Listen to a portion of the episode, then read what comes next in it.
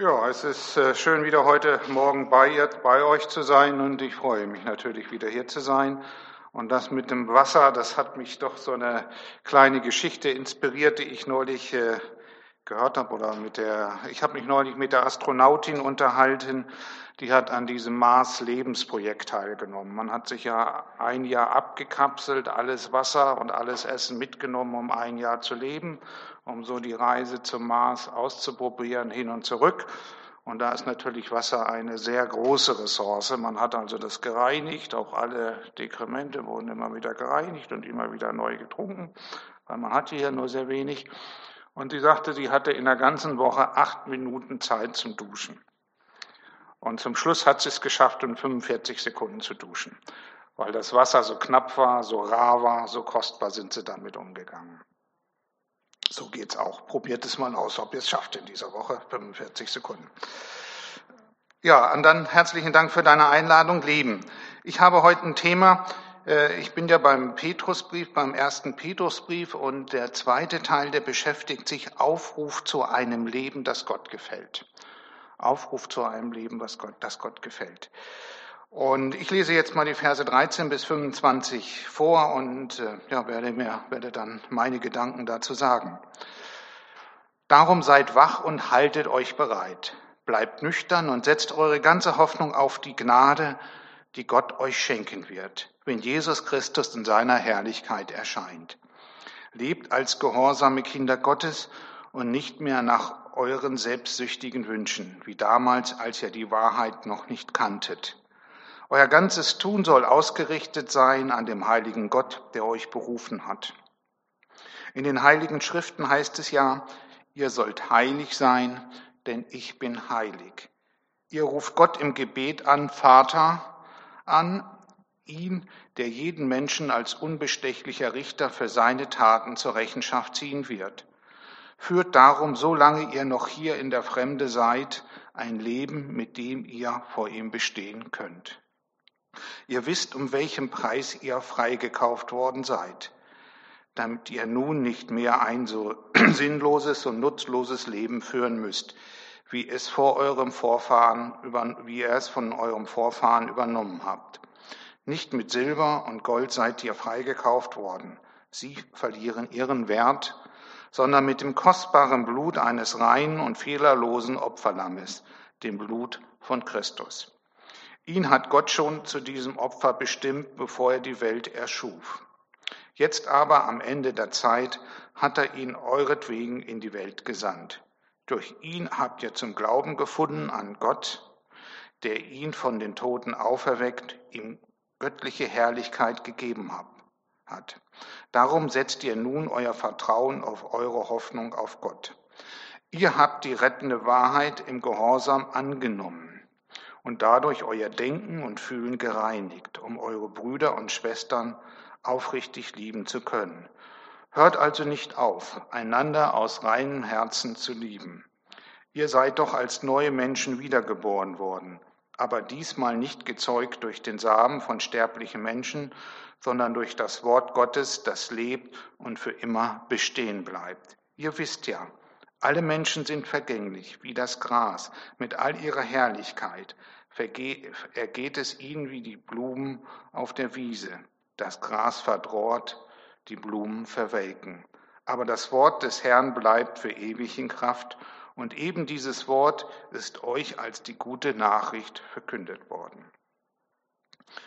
Ja, ein Predigtext wie dieser ist eine Herausforderung, so oft man ihn liest. Und äh, er wird immer nicht einfacher, so öfter man ihn liest. Er wird immer schwieriger und man bekommt wie soll man sagen, ein immer schlechteres Gewissen. So geht's mir und so ging es mir, als ich das getan habe. Der Ruf zu einem heiligen Lebenswandel, zu einem Leben, was Gott gefällt, geht schon tiefer. Und er scheint mir irgendwie in unserer Zeit ein wenig antiquiert und irgendwie an der Zeit vorbei. Als ein Gedanke oder ein Aufruf aus längst vergangenen Zeiten und aus längst vergangenen Traditionen, irgendwie was aus der Vergangenheit übrig geblieben ist. Oder man kann auch sagen, vielleicht haben wir es schon aufgegeben, wir als evangelischen die in der reformatorischen Tradition stehen, haben uns damit abgefunden, dass wir Sünder und Gerechte zugleich sind. Äh, so sind wir halt. Wir sind halt nur Menschen und sünden weiter, sündigen weiter, kriegen es vergeben. Und irgendwie haben wir uns damit geeinigt und das Thema heiliges Leben doch sehr weit weggeschoben. Und es kommt noch dazu, dass niemand als Heiliger abgestempelt werden möchte. Es hat doch etwas Negatives an sich. Es hat doch etwas Negatives an, an sich, um normalen Umgang, im normalen Umgangsleben irgendwie ein Außenseiter zu sein. Das passt doch nicht ganz rein, wenn man da im Berufsleben, wenn einer sagt, du bist ja ein Heiliger, dann empfinden wir das nicht unbedingt als Positives. Oder in der Schule, du bist ja sowieso ein Heiliger, du machst das nicht und du machst nichts. Das ist nicht gut. Und ich habe auf dem Weg hierher gehört, äh, einen Beitrag gehört, der ging im, im Deutschlandfunk, der ging auch über Eliten. Es ist ja genau das gleiche Problem, was wir haben. Wenn jemand besonders gut ist, wird er immer ausgegrenzt. Er wird in der Schule ausgegrenzt, er wird bei vielen Dingen ausgegrenzt und der sagte, äh, die eine Mutter sagte, egal, das Kind sollte auf eine Eliteschule gehen und die Mutter sagte, egal was ihr macht, aber es darf niemand im Dorf erfahren, dass mein Kind ein Eliteschüler ist, weil sie Angst hatte mit Ausgrenzen. Und genauso ist es, wenn einer sagt, der ist besonders fromm und der ist besonders heilig äh, und der lebt einen anderen Lebensstil, dann ist er genauso ausgegrenzt und hat das Gefühl, ausgegrenzt zu werden. Und das ist das, was uns so große Schwierigkeiten manchmal macht, wirklich den Weg zu gehen. Und wenn Petrus die Christen mit diesem Wort hier auffordert, einen heiligen Lebenswandel zu führen, dann macht er das aus einem ganz einfachen Grund. Aus einem ganz pragmatischen Grund, ohne sich da groß was hinter, dahinter zu denken. Es ist nicht selbstverständlich, dass Christen heilig leben. Das ist der einfache Grund. Es ist nicht normal. Und weil es nicht normal ist, muss man die Christen daran erinnern, dass sie an ihrem Leben gemessen werden und dass das wichtig ist. Und sie müssen ausdrücklich daran erinnert werden. Und Petrus baut nun hier eine Argumentationskette äh, auf und an die er uns hier erinnert. Und bei Petrus lautet das so.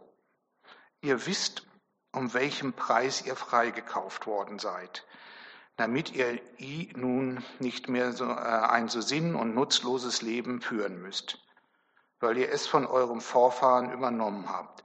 Nicht mit Silber und Gold seid ihr freigekauft worden, sie verlieren ihren Wert, sondern mit dem kostbaren Blut eines reinen und fehlerlosen Opferlammes, dem Blut von Christus, Ihn hat Gott schon zu diesem Opfer bestimmt, bevor er die Welt schuf. Jetzt aber am Ende der Zeit hat er ihn euretwegen in die Welt gesandt. Ja, so ist es. Wenn man sein Leben für etwas einsetzt, dann ist das etwas ganz Besonderes.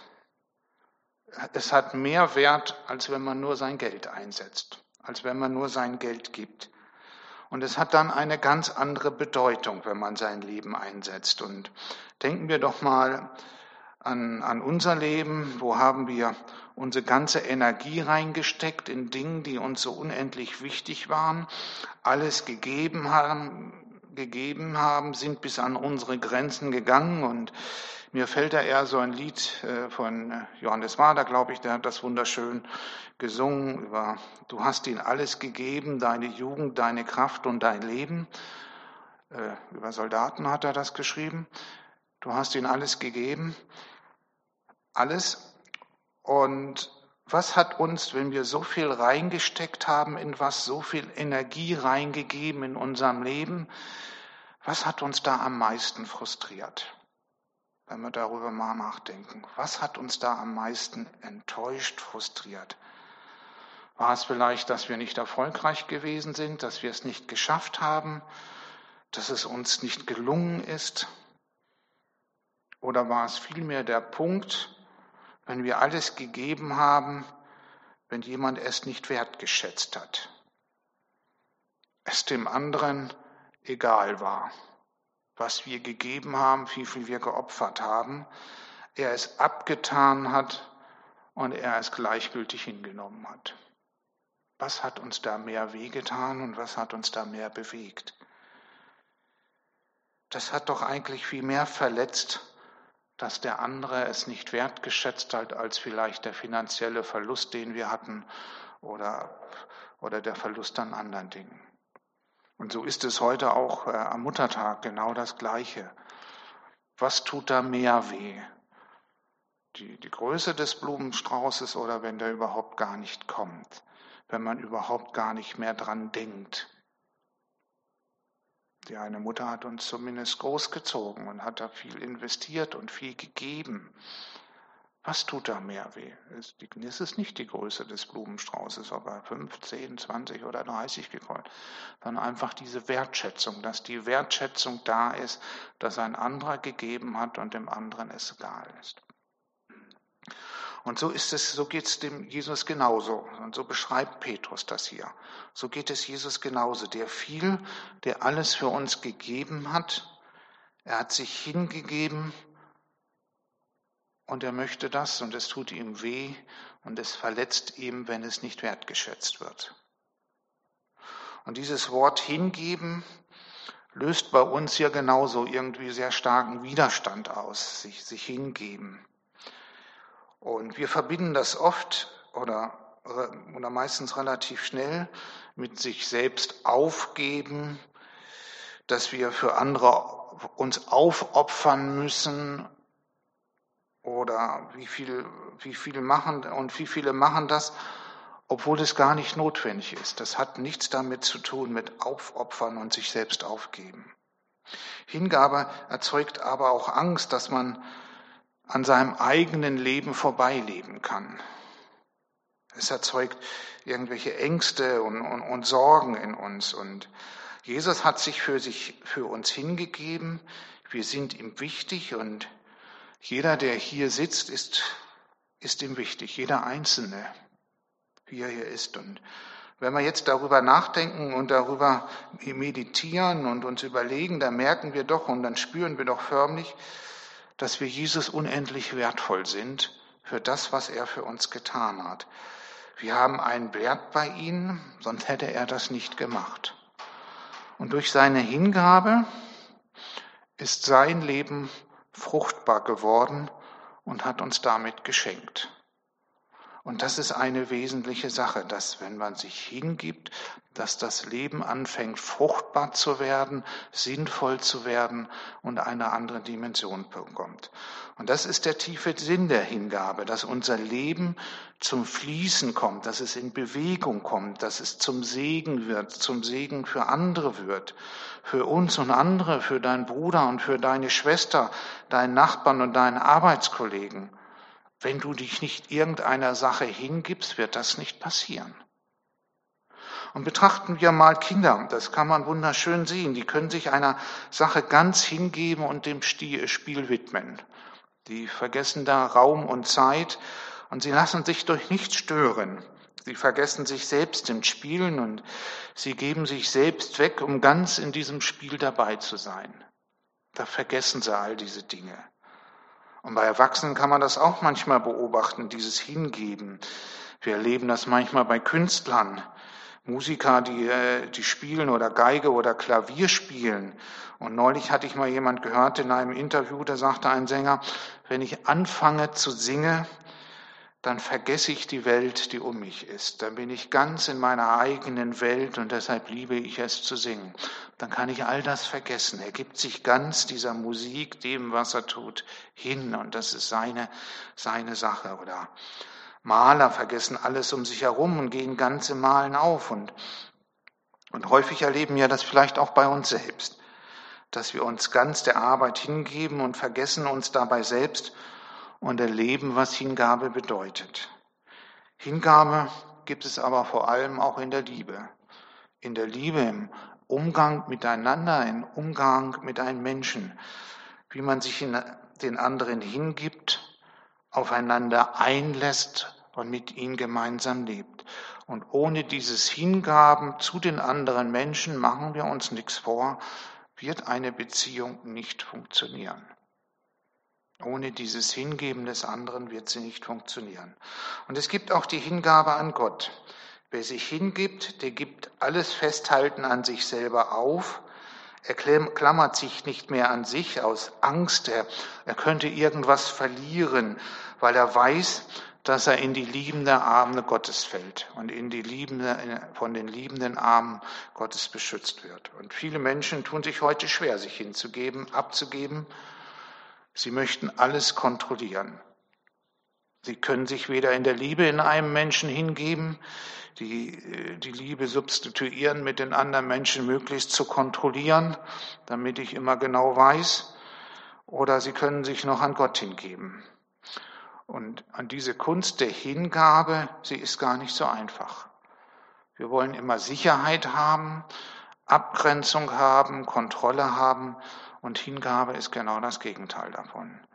Die, die Kunst der Hingabe, wir brauchen sie doch, sich in Liebe aufeinander hinzugeben, sich einzulassen, sich Gott hinzugeben, damit unser Leben fruchtbar wird, damit unser Leben Leben schafft und gestaltet. Machen wir uns nichts vor, und das sehen wir alle, über Kontrolle und Sachen gestaltet man nichts. Da entwickelt sich auch nichts, da bricht auch nie was auf. Das, das ist so. Habe ich bisher noch nie erlebt. Funktioniert nicht, funktioniert auch in keinem Betrieb, unendliche Kontrolle. Wenn man kreativ sind, Leben gestalten will, ist das Erste, was man abgeben muss, ist, ist Kontrolle. Und das gilt auch für sein Leben, dass man sich hingeben muss, man muss Dinge abgeben. Und ich möchte noch zwei weitere Gedanken loswerden, die mir so hochkommen, die ich mit heiligem Leben verbinde, die mir im Lesen dieses Textes hochgekommen ist. Es ist das ganze, ganze Thema Demut. Demut, es ist eine, Demut heißt ja im Lateinischen Humilitas und das Wort kommt von Humus und das eigentlich Erde oder Boden bedeutet. Und Humilitas bedeutet, meine eigene Erdhaftigkeit anzunehmen. Ich nehme meine eigene Erdhaftigkeit an. Dass ich von der Erde bin, mit all meinen Fehlern und mit all meinen Schwächen und all dem, was bei mir nicht in Ordnung ist. Es ist mein, es ist, äh, sich dem Mut auszusetzen, den Mut auszusetzen mit der Wahrheit, wie ich wirklich bin. Ich bin bodenständig, ich bin demütig und auszusöhnen, dass ich von der Erde bin dass ich mir das klar mache. Ich bin nicht der Perfekte. Ich bin ein ganz normaler Mensch mit Fleisch und Blut, mit meinen Sehnsüchten und Wünschen und Trieben oder mit meinen grundsätzlichen Bedürfnissen, so bin ich. Und das hat auch nichts damit, deshalb tun wir uns so schwierig mit dem Wort Heiligen, weil wir das dann immer wegnehmen. Wir sind ganz normale Menschen. Und für Jesus ist Demut die Bedingung, dass wir Ruhe finden und uns hingeben können. Wer den Mut hat, sich selbst wahrhaftig ehrlich zu sehen, wie er ist, wie er lebt, was er kann, was er macht, und der kann auch innerlich dann ruhig werden, weil er aufhört zu suchen, weil er weiß, ich bin angekommen. Er hat dann nicht die Angst, da könnte noch irgendwas Unbekanntes hochkommen in meinem Leben. Er kann den Leuten ganz anders gegenüberstehen. Er ist ja nicht in irgendeiner virtuellen Welt oder irgendjemand könnte bei ihm noch irgendwas Unbekanntes in ihm entdecken, wo er ihm dann vorführen kann oder was wir ja zurzeit in unserer Gesellschaft haben. Sobald einer irgendwas sagt, findet man irgendwas Negatives über ihn. Und demütige Menschen sind nicht Menschen, die sich selbst klein machen. Das haben die gar nicht nötig. Oder sich selbst auch vor allen Aufgaben drücken, weil sie die sich nicht zutrauen. Demütige Menschen sind Menschen, die den Mut haben, sich ihre eigene Wahrheit zuzugestehen und dabei noch dennoch bescheiden auftreten. Die wissen, was sie alles können und was sie Tolles geleistet haben und wie viel sie für andere Menschen wert sind. Aber trotzdem immer auf dem Boden bleiben. So wie Jesus immer auf dem Boden geblieben ist und nie all diese Starallüren hatte, die man heute gesehen hat. Und das bedeutet für ihn heiliges Leben. Demütig bleiben, guck dir an, zu verstehen, was du bist, was du kannst und mit diesem Stolz, was du alles kannst und was du hast, durchs Leben zu gehen. Und damit kannst du durchs Leben gehen. Aber trotzdem nie abzuheben. Und, dass die, und sie wissen auch, dass die Abgründe der Welt auch in ihnen sind und wissen, dass sie nicht so abgehoben sind, weil sie sich zur Erde und ihrer Wahrheit, wie sie sich sehen, gebeugt haben. Und können sie auch andere Menschen, die gebeugt sind oder gescheitert sind, ganz anders begegnen. Nicht mit diesem Hochmut und nicht mit dieser Überheblichkeit, sondern auch den Wert in den anderen Menschen sehen. Und dann fangen wir an, Leben zu schaffen. Und diese Tugend der Demut, sie tut uns doch auch gerade in der Beziehung zu anderen Menschen so gut. Sie war, sie warnt uns und sie hält uns zurück, den anderen schnell zu verurteilen, ihn erstmal zu sehen, zu erkennen, wie er denn ist, wie er in seiner Persönlichkeit ist. Und wenn du dich über irgendwas fürchterlich ärgerst, und aufregen willst und ihn jetzt mal richtig zeigen willst, wo es lang geht, dann zeigt dir die Demut, dass du dich doch letztlich über dich selbst ärgerst, weil du das eigentlich gar nicht willst. Du willst doch verstehen, wie der andere ist. Siehst in diesem Moment ein Spiegel und weist dich auf deine eigenen Schattenseiten hin, die du erkannt hast, damit du nicht auf Konfrontation gehst, sondern versuchst dich zu versöhnen versuchst einen Weg vorwärts zu finden mit den anderen. Und der Demütige, natürlich hat er auch Humor. Er hat auch Humor, weil er etwas über den Dingen steht und er kann sich über sich lachen und äh, hat auch den nötigen Abstand zu sich und ist nicht immer gleich beleidigt. Er kann gelassen auf sich schauen, weil er sich erlaubt, so zu sein, wie er ist. Ein Mensch, der der Erde, ein Mensch mit Fehlern und Schwächen und zugleich liebevoll und wertvoll. Und ohne Humor, das wissen wir alles, gelingt keine Beziehung. Und die Demut, die Dinge etwas äh, anders zu sehen, über uns zu lachen, wenn uns ein Unglück passiert oder wir wieder den gleichen alten Fehler machen. Sie lädt uns aber auch ein, die Fehler der anderen zu akzeptieren und äh, des Partners oder der Freundin mit Humor zu machen und nicht immer gleich ein Drama daraus zu machen. Und, und ein weiteres wesentliches Motiv für den christlichen Lebenswandel, das Petrus nennt, haben wir bisher noch nicht bedacht. Das ist der zweite Punkt, den ich hier noch etwas äh, erwähnen möchte, der für ihn sehr wichtig ist. Es gibt natürlich tausend andere Punkte, aber ich überlege mir immer nur ein paar. Petrus sagt, ihr ruft Gott im Gebet als Vater an, ihn, der jede Menschen als unbestechlicher Richter für seine Taten zur Rechenschaft ziehen wird.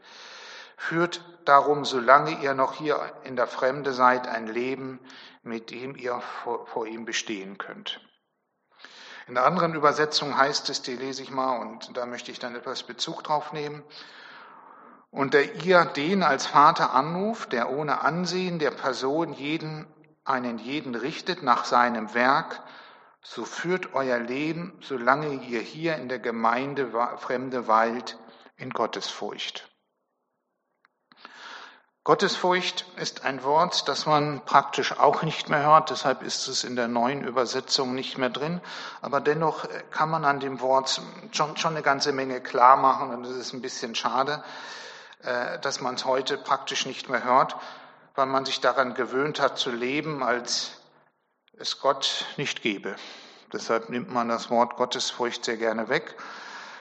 Ein Christ aber wird vor Augen haben, dass er von, von diesem Gott lebt, wenn er an Jesus Christus glaubt.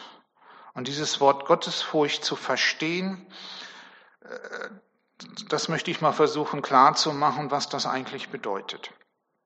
Und konzentrieren wir uns einmal zum Anfang an auf das Wort Ehrfurcht. Es ist genauso aus, aus der Zeit rausgenommen. Äh, wir kennen das vielleicht, die Älteren kennen das noch, Ehrfurcht. Äh, viele Jüngeren ist das etwas fremd geworden.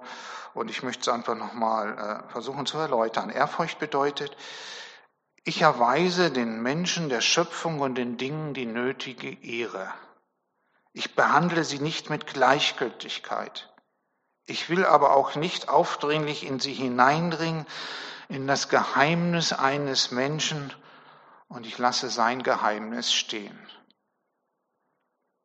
genau das Gegenteil zu diesem Voyeurismus, den wir teilweise erleben, alles Mögliche, so wie jede Kamera in seinem, gibt's ja jetzt, habe ich gelesen, im Wohnzimmer, im Schlafzimmer, in der Toilette aufstellt, das wird alles im Internet übertragen und ich will jede Intimigkeiten von anderen haben, das ist das, was wir haben oder äh, ich nenne es manchmal Seelenstrip, kann man das schon sagen, wenn man sich so manche Sendungen anguckt, die alle, wo ich sage, Mensch, das will ich von einem Menschen gar nicht wissen, weil ich will ja auch ein bisschen was von ihm, was er Besonderes ist und, und alles, was da rauskommt.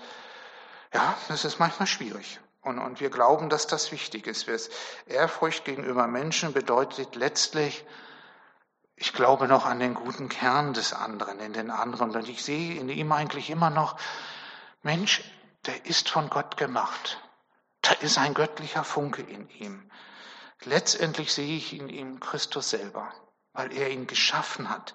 Der andere kommt von Gott und ist von ihm geschaffen und es ist ein Teil von ihm. Und ich als Christ sehe das so.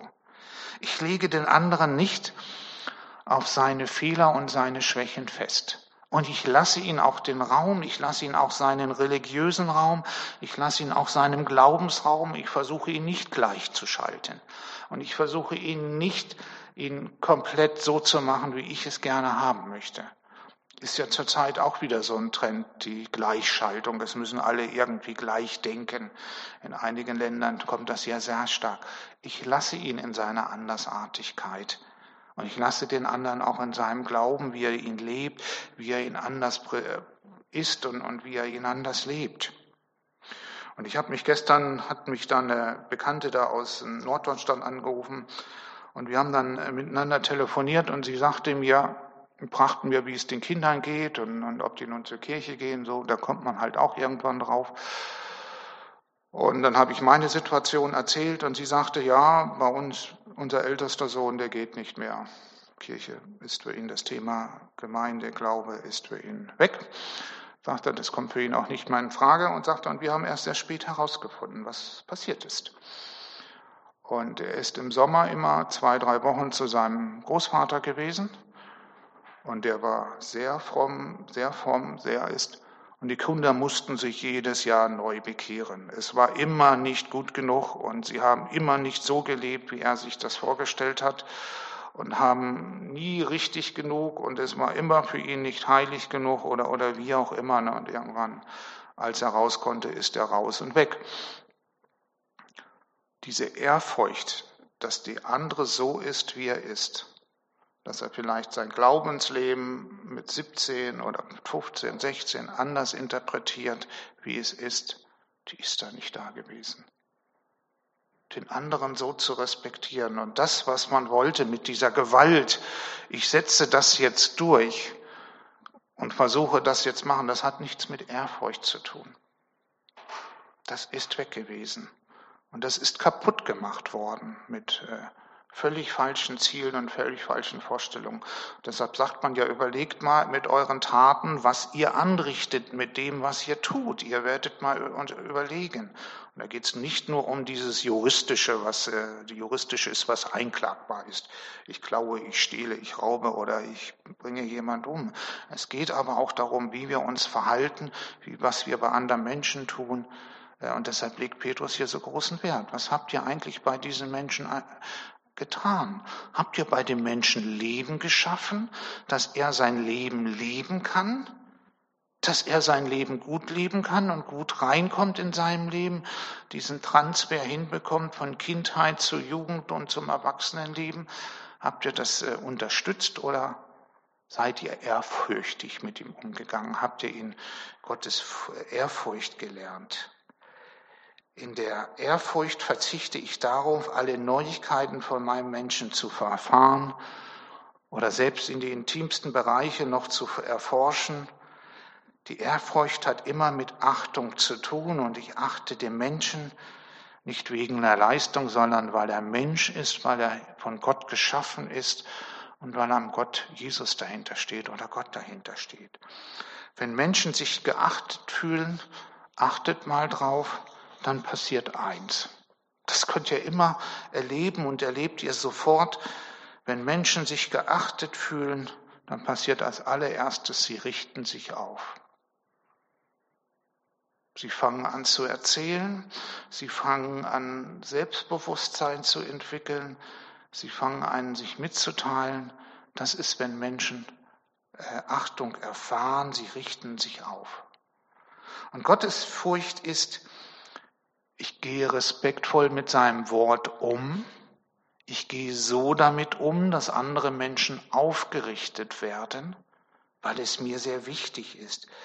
Ich versuche zu verstehen, was, was er mir sagt. Akzeptiere, akzeptiere aber auch, wenn ich im Moment nicht alles verstehe. Ich gehe nicht, manche Dinge sind mir im Moment nicht klar und ich lebe auch mit gewissen Dingen, die ich im Moment nicht verstehe und ich äh, ich lebe damit und ich gehe behutsam damit um. Ich gehe auch behutsam mit dem Glauben des anderen damit um. So wie ich gesagt habe, den anderen Menschen, ich will ihn endlos verstehen. Das hat nichts mit Ehrfurcht oder Gottesfurcht zu tun. Ich nehme die Aufgabe mit Hingabe an, die Gott mir gibt. Ich nehme sie mit Hingabe an und mit Demut nehme ich sie an. Und ich habe immer vor Augen, dass Gott mit mir unterwegs ist. Dass Gott mit mir unterwegs ist. Dass er mir hilft, demütig zu sein, wenn die Situation da ist. Dass er mir hilft, ein Leben zu führen, das Frucht bringt, das andere stärkt und das andere mitnimmt. Das ist zurzeit, wenn ich mir angucke, die größte Sorge, die ich habe, dass wir vergessen, in, vielen politischen oder Diskussionen andere mitzunehmen. Und wir müssen andere mitnehmen, es geht sonst nicht. Es geht ja, ja, wenn ich äh, American One ist das eine Slogan in Ungarn, die haben ungefähr das gleiche drauf und das ist das Schlimmste, was passieren kann. Oder Brexit geht genau in die Gleichung. Ich und meine Welt zuerst und ich zuerst. Aber das führt nicht zum Leben. Das haben wir schon ein paar Mal miterlebt, diesen starken Nationalsitz. Und bei uns Personen ist es genauso. Bei uns Personen ist es genauso. Wenn ich mein Leben lebe und sage, ich zuerst und das andere, äh, wir schaffen kein Leben, so wie Jesus das gewünscht hat und wie Jesus sich das vorgestellt hat. Und wie Jesus Wert geschaffen hat und Leben geschaffen hat. Und das hat er ja getan, wie er andere Menschen rausgeholt hat aus ihrer Lebenssituation, sie zurückgenommen hat. Wir kennen da viele Geschichten von ihm. Und so stellt sich das auch vor. Und deshalb ist es für Petrus hier so wichtig, dass er uns zu diesem heiligen Leben aufruft, was Menschen hineinnimmt, wieder in die Gesellschaft hineinnimmt in uns. Und Gottesfurcht meint, ich gehe mit dem Glauben sensibel um und ich gehe auch mit dem anderen sensibel um, was er macht, was er tut, wie er glaubt, was ihm wichtig ist und ja, was ihm in seinem Glaubensleben wichtig ist. Amen.